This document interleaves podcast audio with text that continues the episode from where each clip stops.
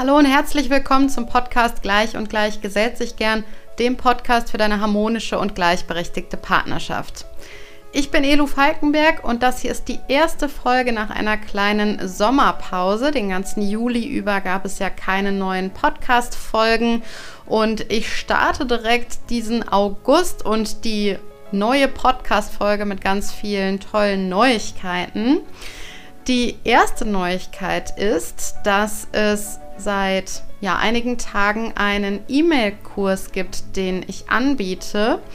Und zwar geht es dabei um das gegenseitige Verständnis in der Partnerschaft. In dieser ganzen Feminismus- und Gleichberechtigungsdebatte geht mir ganz oft verloren oder suche ich oft so die Förderung des gegenseitigen Verständnisses Verständnisses. Und ähm, ich nehme da sehr oft wahr, dass es eigentlich viel eher ein, ein Bashing ist, ein gegenseitiges Schuldzuweisen und ich kann es ein Stück weit verstehen, dass man da so ein bisschen diesen Hintergedanken hat, das Pendel muss erstmal in die andere Richtung ausschlagen und Frauen sind strukturell benachteiligt und Männer sind strukturell nicht benachteiligt.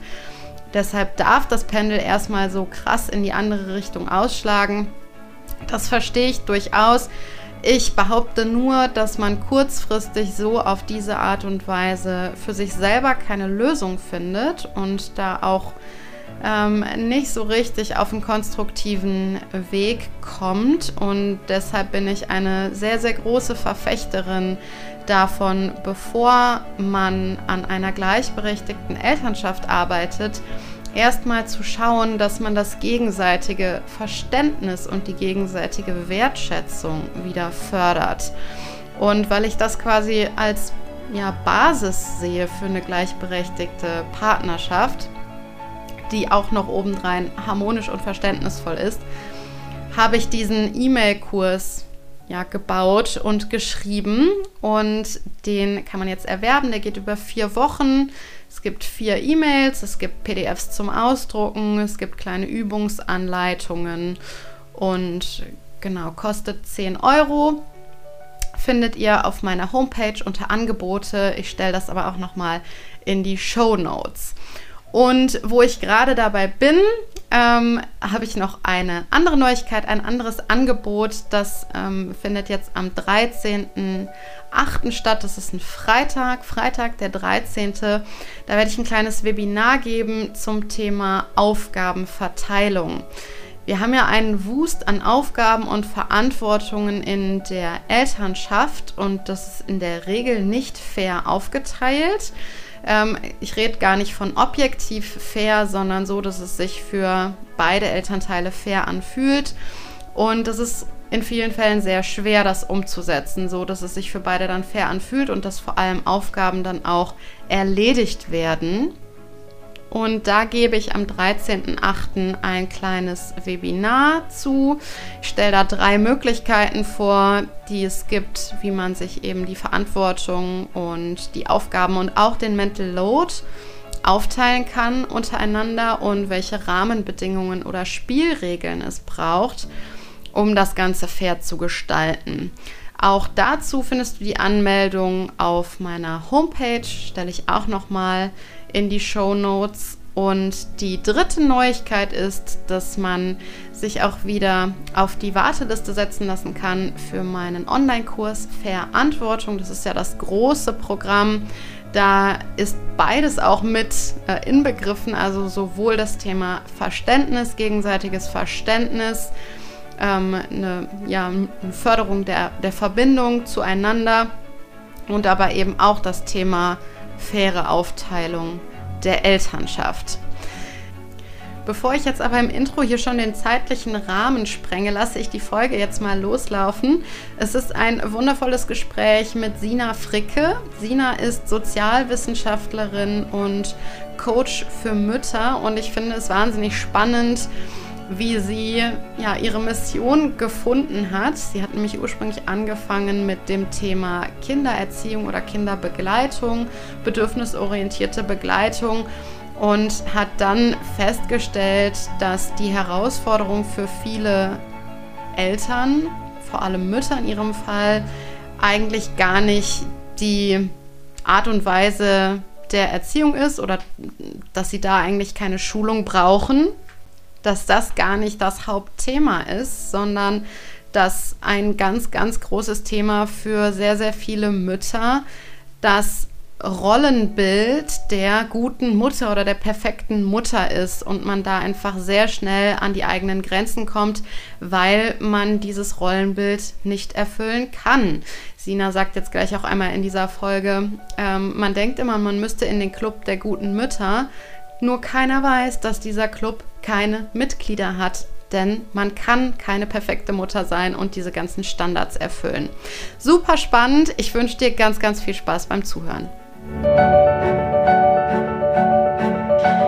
Ich freue mich total, dass ich heute eine sehr wertgeschätzte Gesprächspartnerin hier im Podcast habe, und zwar Sina Fricke. Wir haben uns, glaube ich, korrigiere mich, wenn's, äh, wenn ich jetzt hier Quatsch erzähle, aber wir haben uns, glaube ich, über einen Post kennengelernt, der hieß, ähm, Dein Alltag ist ihre Kindheit. Das ist so ein Satz, der mich persönlich ziemlich triggert. Ähm, genau, und da äh, sind wir irgendwie so zueinander gekommen. Über diesen Satz können wir auch gleich nochmal sprechen. Aber bevor wir da etwas tiefer einsteigen, magst du vielleicht einmal kurz ein paar Sätze zu dir sagen? Ja, erstmal Hallo Edu und an alle, die zuhören. Ja, du hast mich ja schon so ein bisschen vorgestellt. Mein Name ist Sina Fricke. Ich bin Sozialwissenschaftlerin und Coach ähm, für Mütter und habe es mir zur Aufgabe gemacht, Müttern dabei zu helfen, ja, so in das Leben zu finden, was sie sich eigentlich vorstellen und raus aus dieser, ja, veralteten Mutterrolle, aus diesem veralteten Mutterbild, was ja für die allermeisten total einengend ist, indem sie sich auch meistens gar nicht so wohlfühlen. Bin aber auch so ein bisschen zweigleisig aufgestellt, weil ich auch mich mit dem Thema Kindererziehung noch beschäftige. Das ist ja auch so ein ganz großes Thema. Wie macht man das heutzutage eigentlich im Gegenzug ähm, zur autoritären Erziehung, die man vielleicht so aus den eigenen Erfahrungen noch kennt? Das hängt oftmals sehr eng zusammen. Insofern ja, sind das so die beiden Themenbereiche, in denen ich unterwegs bin. Und genau, wie du gesagt hast, zu diesem Satz haben wir, so sind wir so das erste Mal voneinander gestoßen. Ich fand das so ganz spannend, das bei dir zu lesen, wie du das siehst mit diesem Satz, weil es mir nämlich total ähnlich geht. Mich hat er auch immer wahnsinnig geärgert, weil da so viel Erwartungshaltung einfach hintersteckt, ja. Magst du da vielleicht direkt einmal tiefer einsteigen, was du an diesem Satz so problematisch findest oder was das vielleicht auch ähm, zeigt? Dieser Satz? Ja, also der Satz, unser Alltag ist ihre Kindheit, muss man vielleicht dazu sagen, ist ja so ein ganz populärer Hashtag auf Instagram, der ähm, unter fast allen Beiträgen getaggt wird, wo es um rosa-rot glitzernde Kindheit geht. Also da auf diesen ganzen Bildchen, wo man immer das Gefühl hat, dass es sind so die perfekten Eltern, die perfekten Mütter. Da leben die Kinder nur in Pastelltönen und alles ist super äh, happy und friedlich. Und ähm, es wird sehr oft damit suggeriert, dass das der normale Alltag wäre, der auch genauso auf Instagram ja gezeigt würde. Und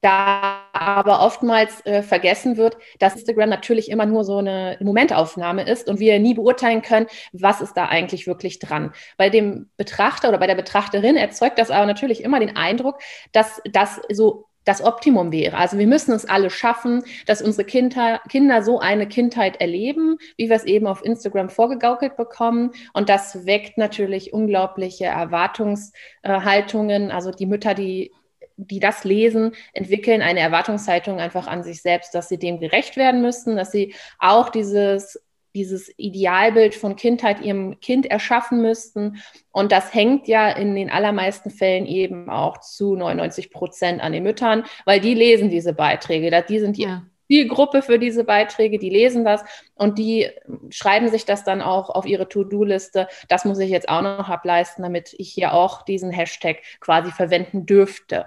Und was mich ähm, am zweiten da auch immer so wahnsinnig dran stört, ist, und da habe ich auch im relativ, ja, ein paar Wochen später nach deinem Beitrag auch einen Beitrag zu veröffentlicht. Was ich selber auch äh, sehr schwierig finde, ist, dass ja die Bedürfnisse von Kindern und die Bedürfnisse von Müttern mit diesem Hashtag und mit diesen ganzen Beiträgen, die dazu gepostet werden, auch immer gegeneinander aufgewogen werden.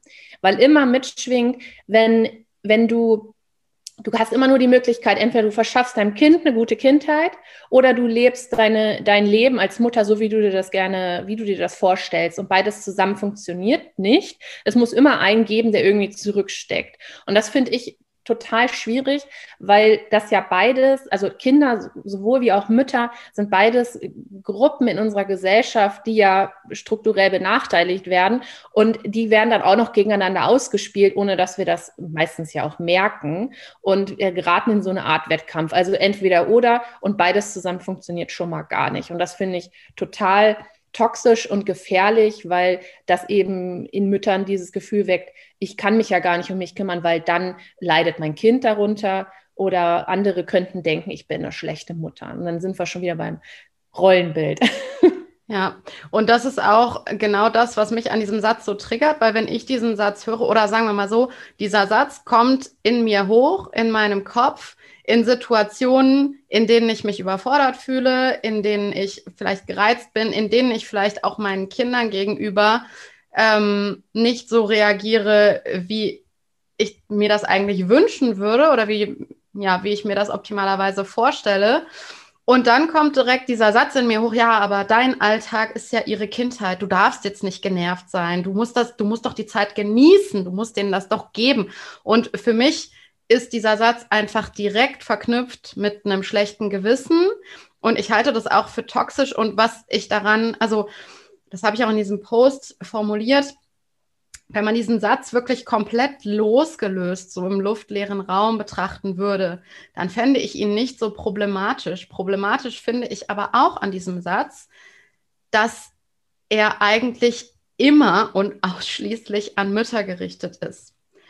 Das sieht man ja zum Beispiel auch an der Art und Weise, wie, wie das kommuniziert wird, ne? mit, welchen, mit welchen Farben, mit welchen Schriften, auf welchen Kanälen.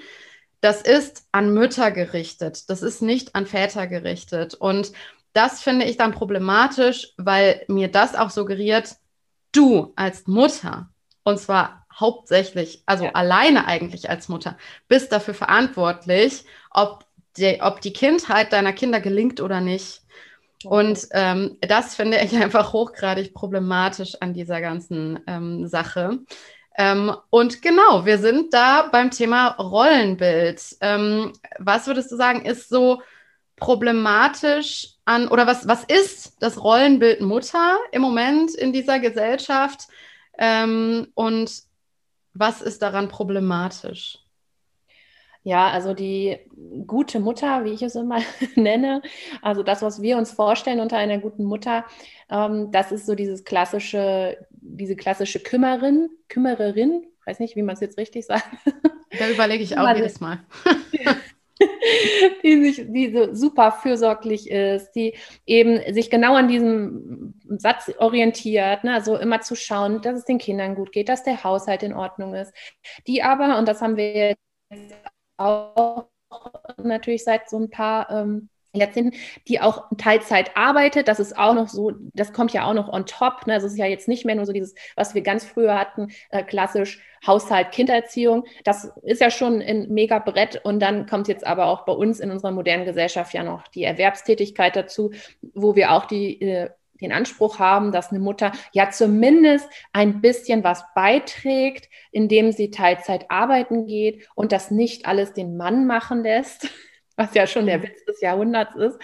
Und ja, dann, was wir auch in Werbung ja ganz gut beobachten können, wie werden da Mütter eigentlich dargestellt? Also wenn man jetzt so klassische Werbeanzeigen nimmt wie Kinderpingui-Werbung oder sowas, die Mütter sind immer fröhlich und immer für ein Späßchen aufgelegt und äh, schmeißen das alles alleine und äh, übernehmen einfach die Verantwortung für das gesamte Familienleben ohne dabei mit der Wimper zu zucken und das am, am besten noch so federleicht aussehen zu lassen. Also es darf nicht anstrengend aussehen, es darf auch nicht gejammert werden, sondern das muss ganz easy going sein und die Muttis müssen dann auch ganz glücklich damit sein, weil ansonsten entspricht man ja nicht mehr diesem Ideal der guten Mutter. Also sobald es schwierig wird, ähm, ist das schon ein ganz schlechtes Zeichen. Dann ist es eben nicht mehr die gute Mutter. Und im besten Fall auch noch schlank und gut aussehend. Definitiv, ja. Das, das, kommt noch dazu, dass wir ja auch eine ähm, sehr komplexe Anspruchhaltung daran haben, wie der Körper von Müttern auszusehen hat. Ne? Also, ja. ja. Und ähm, genau, du hast es jetzt gerade auch schon mal gesagt, dass sich das Rollenbild auch entwickelt hat in den letzten ähm, Jahrzehnten. Ich behaupte ja immer, dass das auch mit so einem Grund ist für, für dieses Thema Mom-Shaming, dass wir in diesem Rollenbild Mutter nicht mehr genug Orientierung haben. Es ist zu viel drin, es sind zu viele ähm, Themen oder zu viele Anforderungen, die, denen wir als Mütter gerecht werden müssen. Und irgendwann kommt man eher früher als später damit in Kontakt, dass man diese Anforderungen gar nicht alle erfüllen kann. Es ist nicht möglich, die 100% fürsorgliche, liebevolle Mutter zu sein, die immer alles gibt und für jeden Spaß zu haben ist, gleichzeitig auch noch ähm, erwerbstätig ist, eine liebevolle Partnerin, die dem Partner den Rücken frei hält. Das ist ja auch oft so ein Thema, ne? dem Mann den Rücken frei halten. Ähm, das ist einfach nicht möglich. Und dann auch noch, das kommt ja auch, das ist ja auch so ein Trend auf Instagram, sich dann aber auch noch genug um sich selber kümmert. Ja. Ähm, und Genau, was oder also zum einen, für, vor welche Herausforderung stellt Mütter das und zum anderen, wie kann man damit umgehen? Wie kann man das lösen? Ja, also das, was du äh, beschreibst, dass, es, dass man keine Orientierung hat als Mutter, das sehe ich auch tatsächlich als großes Problem. Und dieses, dieser, dieses äh, Schamgefühl, was ja auch immer zu aufkommt. Ne? Also ich beschreibe das immer gerne so, dass wir alle das Gefühl haben, es gäbe so einen Club der guten Mütter, in den wir alle mhm. gerne rein wollten. Nur weiß keiner von uns oder es ist kein bewusst, dass es dafür gar keine Tickets gibt, weil es gar, gar diesen Club einfach gar nicht gibt. Es ist niemand in diesem Club. Niemand kann diesem Ideal gerecht werden. Und ähm, insofern ist es natürlich erstmal eine, eine, eine, Reflexionsaufgabe für sich selbst, sich klarzumachen, was habe ich denn eigentlich für Ansprüche an mich selber? Was, was meine ich denn? Wovon bin ich denn zutiefst innerlich überzeugt? Was muss ich als Mutter eigentlich alles können, machen und sein, um in diesen Club reinzukommen? Und dann sich zu fragen, ist das eigentlich erstrebenswert, dieses, das alles erreichen zu wollen? Und würde ich jemand anderem das zumuten, so sein zu müssen. Also das äh, unwahrscheinlich, würden wahrscheinlich die meisten sagen, nee, das äh, ist ja, geht ja gar nicht. Also man kann ja nicht das alles gleichzeitig sein. Der Tag hat nur 24 Stunden. Ähm, ja, wo soll das alles unterkommen? Aber dieser, dieser Schritt der Reflexion, der findet ganz oft gar nicht statt, weil wir das ja so von Kind auf vorgelegt bekommen. Also wir bekommen das von unseren Müttern so vorgelebt, unsere Mütter haben das wieder von ihren Müttern vorgelebt bekommen und es ist unglaublich schwierig, sich da aus diesem Rad, diesem Hamsterrad auch rauszubewegen und so einen Cut zu machen und zu sagen, ich will das nicht mehr, ich gehe jetzt einen anderen Weg weil das eben, und da bin ich wieder beim Thema Scham, weil du auch vom Mom-Shaming äh, gesprochen hast, weil das auch mit, mit diesem Schamgefühl verbunden ist. Ne? Es macht uns Angst. Wir, wir, wir sind dann anders als alle anderen. Und das Gefühl, anders zu sein, ist für uns Menschen immer schlecht. Dann gehöre ich nicht mehr zu einer Gruppe und nicht zu einer Gruppe dazu zu gehören. Das ist gefährlich, evolutionär betrachtet. Ne? Also wir sind soziale Wesen, wir wollen immer irgendwo dazugehören. Insofern vermeiden wir es äh, eher, ausgestoßen zu werden. Und zeigen lieber mit dem Finger auf andere, wo wir der Meinung sind, ah, guck mal, die äh, macht das jetzt aber ganz anders, äh, die gibt ihrem Kind kein, äh, keine Dinkelstange zum Frühstück, sondern das Croissant, irgendwie, keine Ahnung. Und das gibt uns ein gutes Gefühl, weil wir denken, ah, da, in dem Punkt bin ich die bessere Mutter. Ich gehöre da mehr zu dem Club und die andere Mutter eben nicht. So. Und so ja, sind wir eigentlich mehr oder weniger, reproduzieren wir das ja auch ein Stück weit selbst, ob ja. wir wollen oder nicht.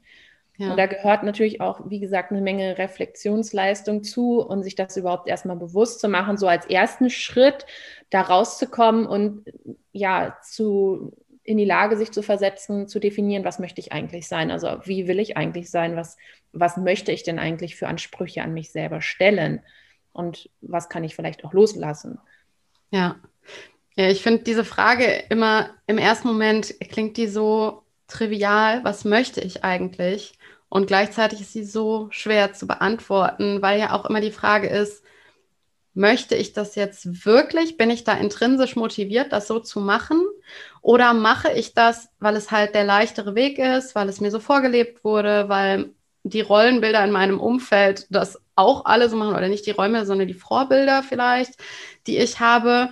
Ähm, und ich finde es tatsächlich schwer, ähm, ja, da so eine, eine, Antwort für sich selber zu finden. Ich glaube, das braucht wirklich viel Reflexion, weil die Weichen in unserer Gesellschaft uns erstmal so leiten, dass wir halt dieses, dieses Rollenbild irgendwie reproduzieren und auch weitergeben und auch an andere übertragen und auch an unsere Kinder übertragen.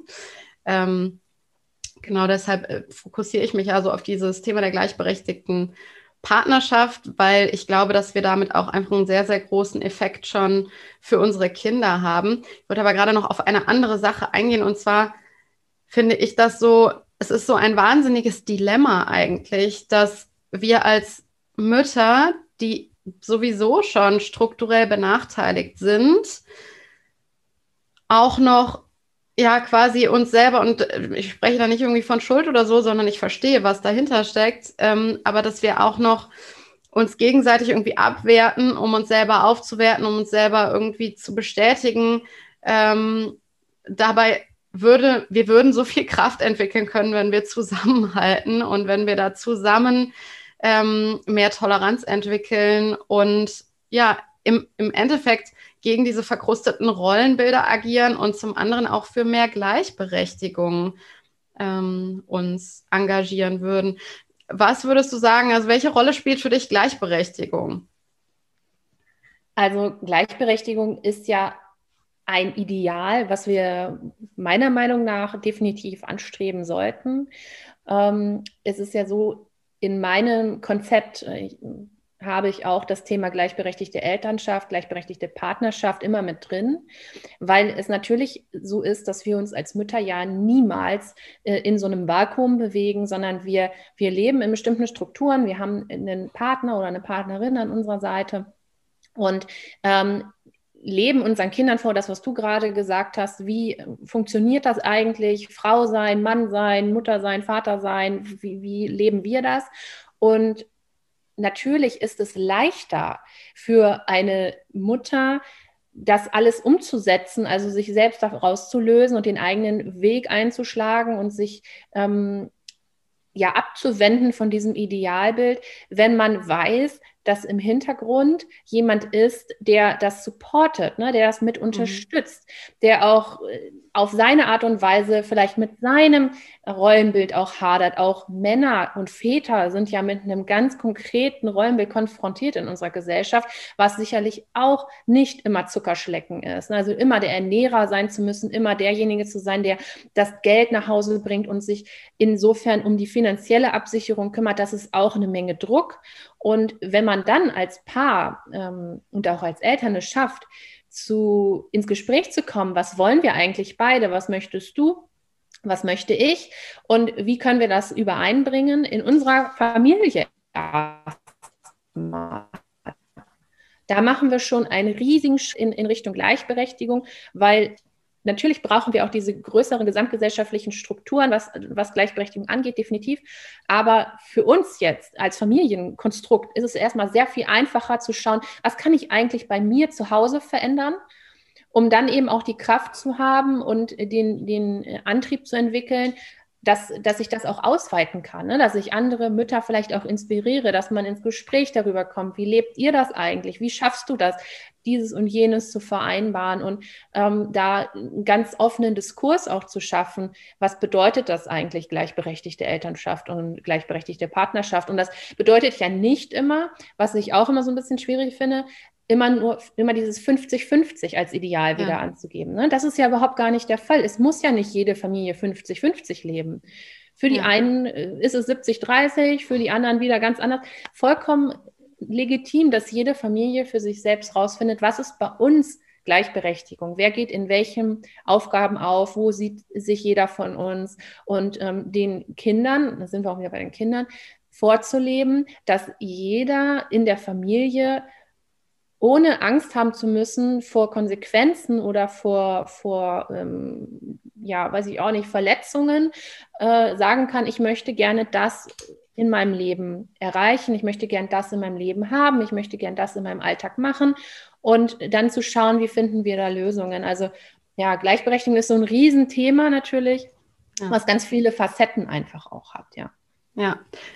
Ich habe mir gerade zwei Punkte aufgeschrieben und ja, ich finde auch, also ich habe jetzt direkt schon mehrere Gedankengänge wieder im Kopf, aber zum einen, was du gerade sagtest, also äh, wenn man sich gleichberechtigt aufteilt und wirklich darüber spricht, ähm, wer macht hier was und es wirklich einvernehmlich beschlossen wird, die Aufteilung, dann finde ich, hat man auch viel eher, oder das ist meine Erfahrung, hat man viel eher die Chance, auch so seine eigene Authentizität zu finden. Und das ist so ein bisschen ein abgedroschener Begriff inzwischen, aber ähm, seit mein Mann und ich uns da so viel mehr mit beschäftigen, mit diesem Thema Gleichberechtigung, wie teilen wir uns auf, Strukturen zu hinterfragen auch oder auch die, die Verantwortungsaufteilung zu hinterfragen, ähm, habe ich das Gefühl, wir können viel eher so sein, wie wir wirklich sind und wie wir sein wollen. Und wir haben zum Beispiel, und das finde ich total faszinierend irgendwie, wir haben zum Beispiel festgestellt, mein Mann ist eigentlich viel fürsorglicher als ich.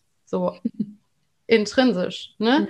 Und das bedeutet jetzt nicht, dass ich meine Kinder vernachlässige, überhaupt nicht. Nur ähm, meinem Mann fällt das ganz oft total leicht, wirklich fürsorglich zu sein. Und das ist, das ist das, was mir dann direkt auch in den Sinn kommt. Wir fühlen uns beide wohler so. Wir können viel eher das ausleben, was wirklich so in uns steckt und nicht so dieses Überlernte ähm, zeigen. Und da ist nämlich auch der andere Punkt, was du eben auch angesprochen hast, das Rollenbild Mann. Es passt ja eigentlich nicht zum Rollenbild des Ernährers, ähm, der, der äh, fürsorglichere zu sein in der Partnerschaft. Es passt eigentlich nicht. Und auch Männer sind da, glaube ich, sehr ähm, blockiert oft von diesen Rollenbildern. Und dann, wenn man es mal weiterdenkt, und das ist der zweite Punkt, den ich mir aufgeschrieben habe, ähm, ist, dass ich mir das auch für meine Kinder total wünsche, dass die ihre authentische Seite leben können und dass sie wissen, wir dürfen hier Sachen ausprobieren, dass sie auch lernen zu hinterfragen. Und manchmal treibt mich das in den Wahnsinn, dieses Hinterfragen. Aber ich weiß, dass es gut ist und dass es total förderlich ist für die Kinder, dass die, dass sie hinterfragen, ähm, warum, warum darf ich denn kein Pink tragen, wenn ich Junge bin? Warum darf ich denn nicht hier mit der Puppe spielen, wenn ich Junge bin? Umgekehrt auch. Ich glaube, für Mädchen ist es tendenziell ein bisschen leichter, so dieses eher buschikose oder ne, so in diese Richtung zu gehen. Glaube ich leichter, aber generell zu hinterfragen. Du bist ja auch so ein bisschen über diese, äh, über diese Schiene gekommen, also von Kinderthemen oder Kindererziehungsthemen hin ähm, zum Fokus auf Mütter und deren Bedürfnisse. Wie war da so der Weg? Was ist da passiert? Was hat dich zu diesem Weg oder was hat dich auf diesem Be Weg begleitet oder da in diesen Weg geführt? Ja, ja, das ist äh, das tatsächlich genau die Entwicklung gewesen. Also ich habe ähm, letztes Jahr mit Untererziehungspoesie, so hieß es ähm, letztes Jahr noch gestartet und habe hauptsächlich mich mit ähm, bindungsorientierter Erziehung beschäftigt. Also äh, auch da wieder Zielgruppe, auch Mütter ähm, angesprochen. Wie schafft man es eigentlich, sein Kind so zu erziehen, wie man das heutzutage aus Bindungsforschung und äh, Erziehungswissenschaften, Psychologie und so weiter weiß, wie es sinnvoll ist, aktueller Stand der Wissenschaft. Ähm, und sich von den eigenen autoritären Erfahrungen, die man in der eigenen Kindheit gesammelt hat, auch so ein bisschen zu befreien.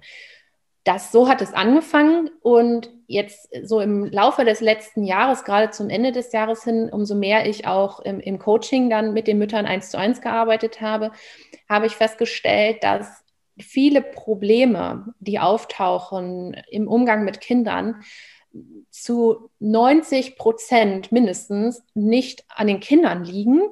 sondern immer ihren Ursprung natürlich in den Eltern haben. Und das betrifft jetzt natürlich nicht nur die Mütter, sondern genauso auch die Väter. Ähm, und sich dann damit im Coaching auseinanderzusetzen, warum schreie ich mein Kind zum Beispiel an, obwohl ich doch ganz genau weiß, dass das nicht zielführend ist für unsere Beziehung und auch für das, was ich ja gerne möchte von meinem Kind. Und dann äh, herauszuarbeiten, wo kommt das eigentlich her? Und das hängt sehr oft daran oder hing sehr oft daran, ähm, hat sich herausgestellt, dass Mütter sehr oft sehr überlastet sind und äh, total unfähig, und das klingt jetzt böse, aber es ist einfach so, unfähig sind, sich selbst zur Priorität zu machen. Ja. Und der, der Ursprung dieser Unfähigkeit liegt darin, dass wir es als Frauen und als Mütter einfach nie gelernt haben. Wir haben das, wir kriegen das nicht vorgelebt. Die allermeisten, die sich das jetzt vielleicht auch anhören, kann man ja mal so reflektieren, wie war es eigentlich in der eigenen Kindheit so? Wie war die eigene Mutter so? Wie hat die sich verhalten? Und ich weiß es aus meiner äh, Erinnerung, dass mein Vater immer gearbeitet hat, er hat auch noch Schicht gearbeitet und meine Mutter dann natürlich für uns Kinder zuständig war, für meinen Bruder und mich und es nie in Frage gestellt wurde, dass das Modell ist. Und äh, ich ganz genau mich noch erinnern kann, dass meine Mutter eigentlich seltenst, eigentlich eher nie etwas getan hat, um sich selber auszuruhen, um sich zu erholen, um etwas nur für sich zu tun, weil man sich selber so wichtig nimmt. Und diese Fähigkeit, sich selber wichtig zu nehmen, sich selber zur Priorität zu machen, die fehlt ganz vielen Müttern. Und insofern hat sich mein Fokus einfach verändert, weil ich gemerkt habe, alleine mit den Erziehungsthemen kommen wir da überhaupt nicht weiter. Also da kann ich noch 300.000 Online-Kurse, Seminare, Vorträge, was auch immer machen und über Kindererziehung sprechen. Das ist auch wichtig. Ne? Auch Kinder sind in unserer Gesellschaft sicherlich äh, benachteiligt. Nur wenn wir die Probleme von unten quasi auflösen wollen, dann müssen wir da ansetzen, wo es anfängt. Und das ist eben dieses, diese, dieses Räumbild und diese, dieses, was wir innerlich überzeugt sind davon, wie wir als Mutter zu sein haben, als Frau zu sein ja. haben. Ja. Ja, und ich muss gerade so an diesen Spruch denken, wieder, wir wollen unsere Kinder bedürfnisorientiert begleiten und haben das selber aber eigentlich nie gelernt, auf unsere eigenen Bedürfnisse zu hören oder die zu benennen. Das ist ja, das ist ja eine wahnsinnige Herausforderung, äh, Bedürfnisse überhaupt zu nennen. Es gibt so einen Haufen an Bedürfnissen, ähm, und wir merken das oft so, indem wir dann irgendwie gereizt sind oder müde oder erschöpft oder was auch immer. Aber dass da eigentlich unerfüllte Bedürfnisse drunter stecken, das ist ja den wenigstens bewusst, geschweige denn, dass man sie benennen kann.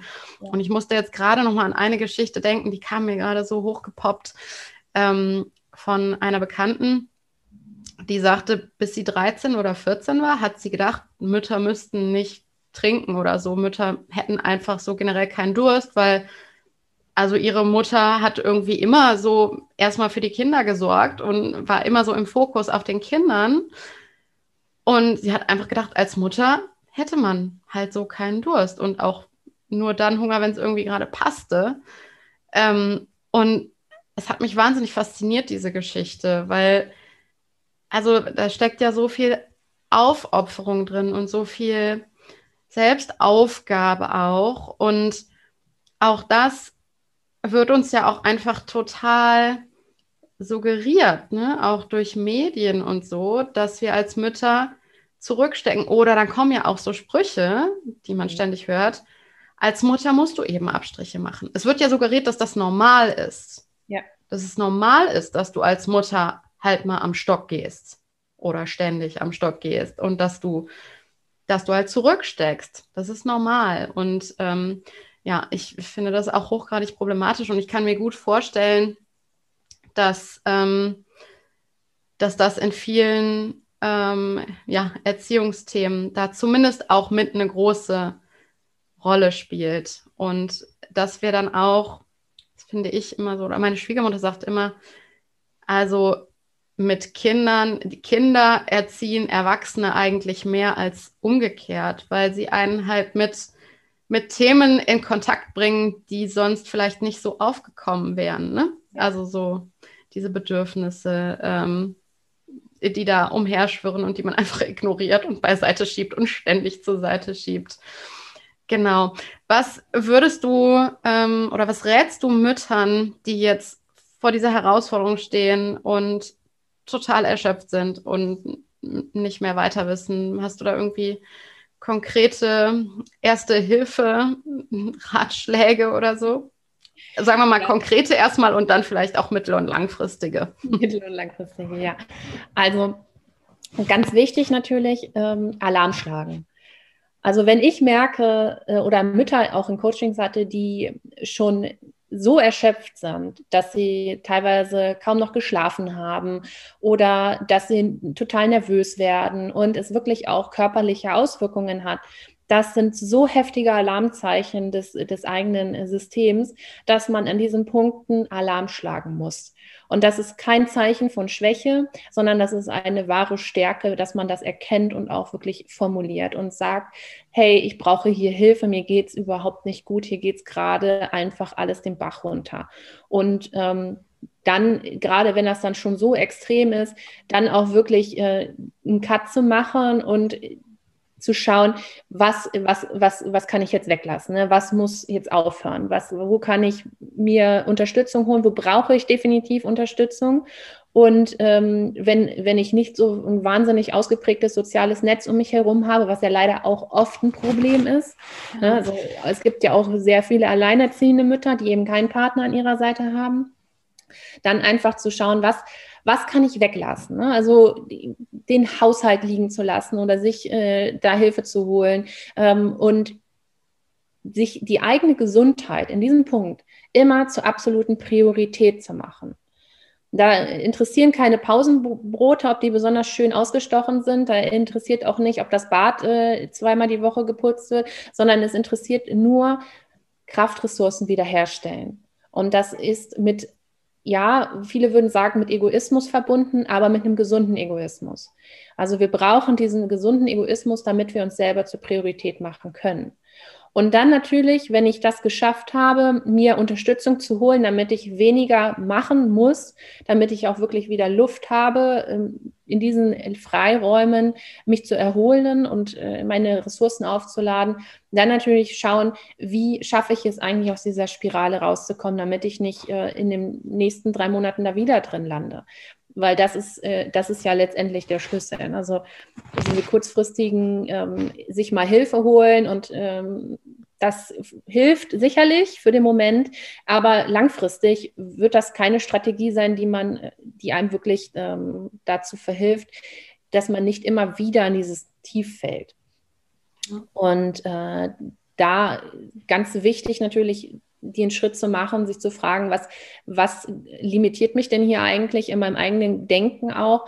Äh, warum bin ich der Meinung, es steht mir nicht zu, mir Zeit für mich zu nehmen? Das ist ja auch so ein ganz häufiges Gedankenkonstrukt, das ganz viele Mütter haben, dass sie, dass sie es einfach gar nicht dürfen, dass es ihnen nicht zusteht, wie du das Beispiel hattest, etwas zu trinken tagsüber oder etwas zu essen, sondern das geht nur, wenn die Kinder schlafen, wenn die Kinder im Kindergarten sind und dann ja eigentlich tendenziell auch eher nicht, weil dann muss ich ja arbeiten arbeiten oder den Haushalt machen oder was auch immer, sich da zu hinterfragen und das aufzulösen und erstmal wieder ähm, zu so einem, ich weiß nicht, so, so einem normalen Nullzustand zu kommen.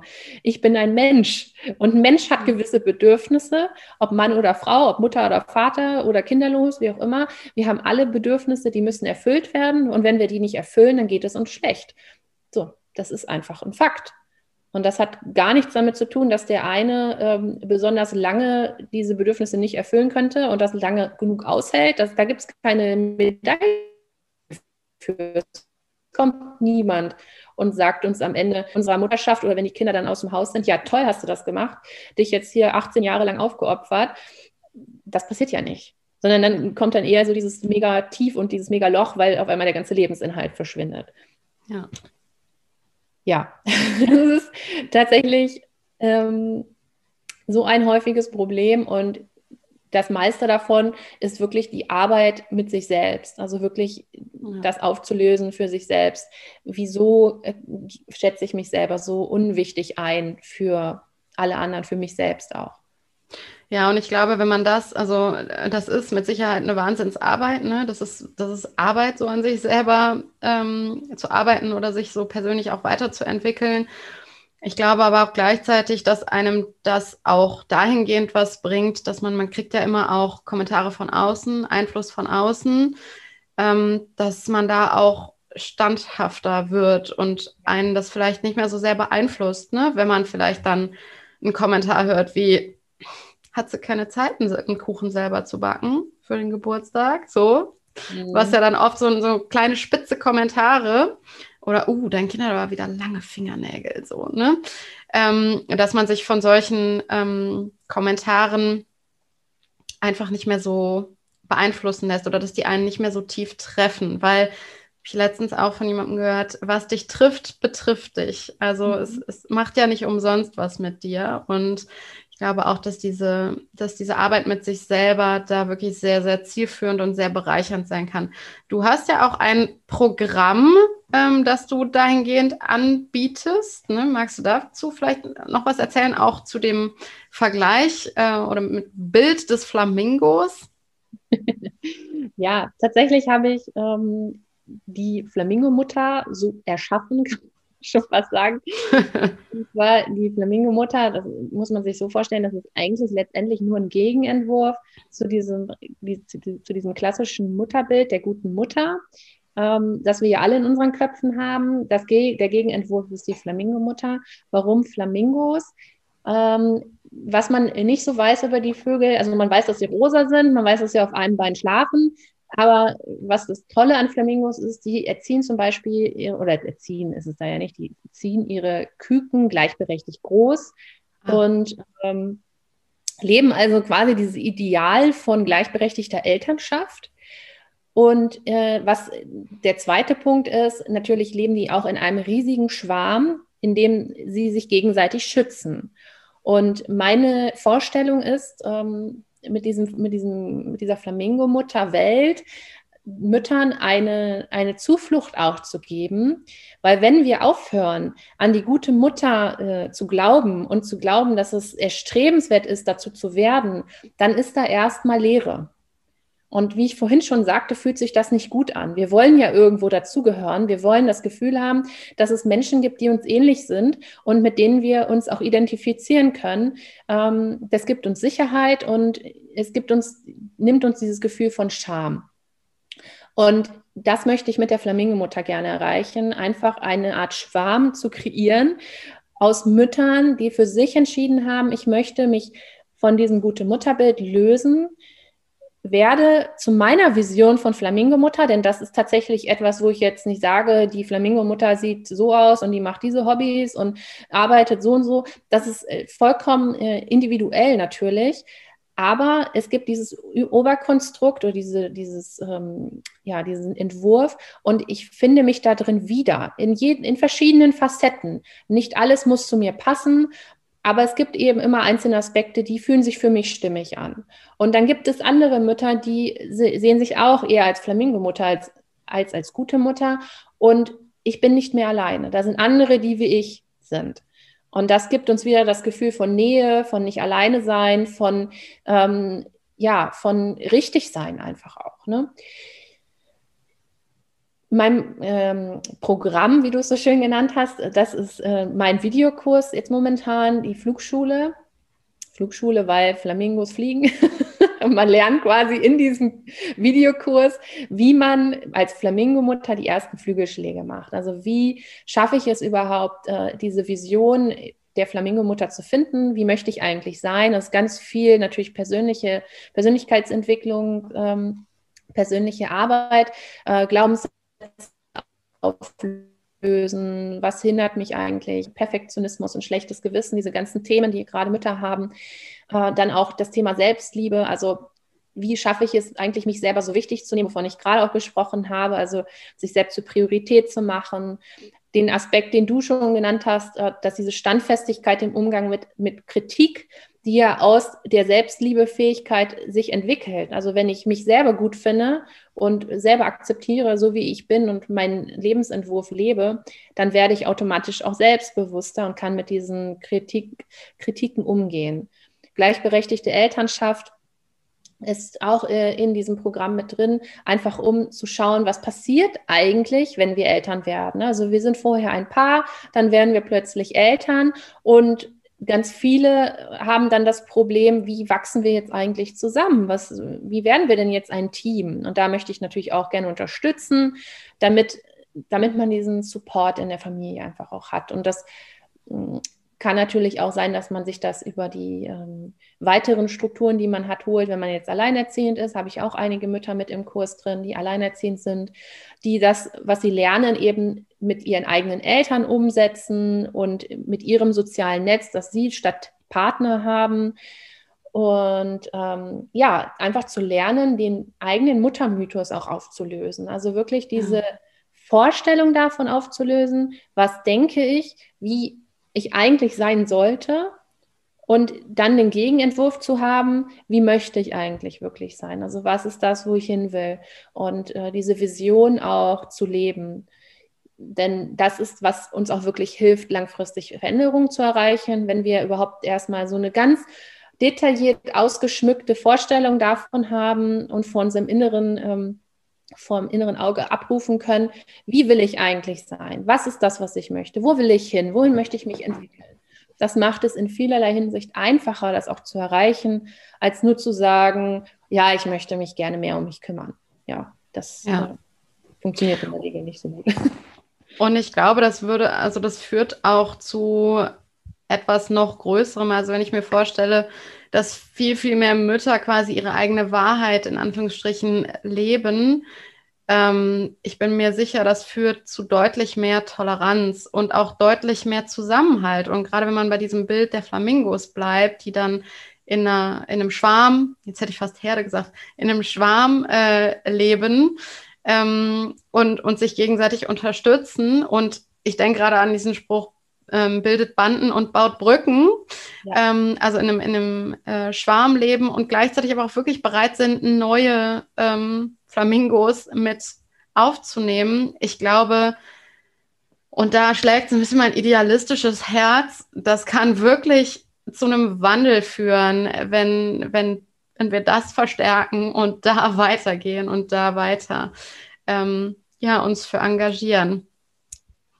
Deshalb äh, möchte ich dir ganz, ganz herzlich danken, nicht nur für dieses Podcast-Gespräch, sondern auch für deine Arbeit. Und ähm, ja, freue mich sehr, wenn wir weiter in Kontakt bleiben und da an einem Strang ziehen. Definitiv. Und ich bedanke mich, wenn wir schon beim Dank aussprechen sind, natürlich auch bei dir für die Einladung. Es hat wahnsinnig viel Spaß gemacht. Das und ich, wie du schon sagtest, es ist so wichtig, dass wir Frauen und Mütter und dass wir in Kontakt miteinander treten und gemeinsam an diesen Dingen arbeiten und ähm, dass einfach aufhört, dass wir uns gegenseitig klein machen aus Neid oder sonstigen. Das ist mir auch so ein, ein wichtiges ja, Herzensanliegen. Insofern ja. Ja, wir machen weiter. Ja, auf jeden Fall. Danke dir. So, das war das Gespräch zwischen zwei Flamingo-Müttern, und zwar den Flamingo-Müttern Sina und Elu. Die Kontaktdaten oder die Kontaktmöglichkeiten von Sina stelle ich auch nochmal in die Show Notes. Also wenn du sie kontaktieren möchtest oder ihr zum Beispiel auf Instagram folgen möchtest, dann mach das gerne, kann ich dir nur empfehlen. Und wenn dir diese Podcast-Folge oder der Podcast im Allgemeinen gefällt, dann tust du mir einen wahnsinnig großen Gefallen damit, indem du diesen Podcast abonnierst bei Spotify oder den bei iTunes mit einer 5-Sterne-Bewertung bewertest. Sprich auch gerne mit anderen Menschen darüber, dass es diesen Podcast gibt. Damit hilfst du nicht nur mir, sondern im Endeffekt hilfst du auch dabei, dass das Thema der Gleichberechtigung oder vor allem der gleichberechtigten Elternschaft präsenter wird, mehr auf den Tisch kommt, dass weniger Mütter eben so wahnsinnig überfordert sind mit der Mutterschaft und sich alleingelassen fühlen und wieder einfach gemeinsam einen gesellschaftlichen Wandel vorantreiben. Ich wünsche dir eine gute Woche und freue mich, wenn wir uns nächste Woche wieder hören. Bis dahin, mach's gut, deine Elu.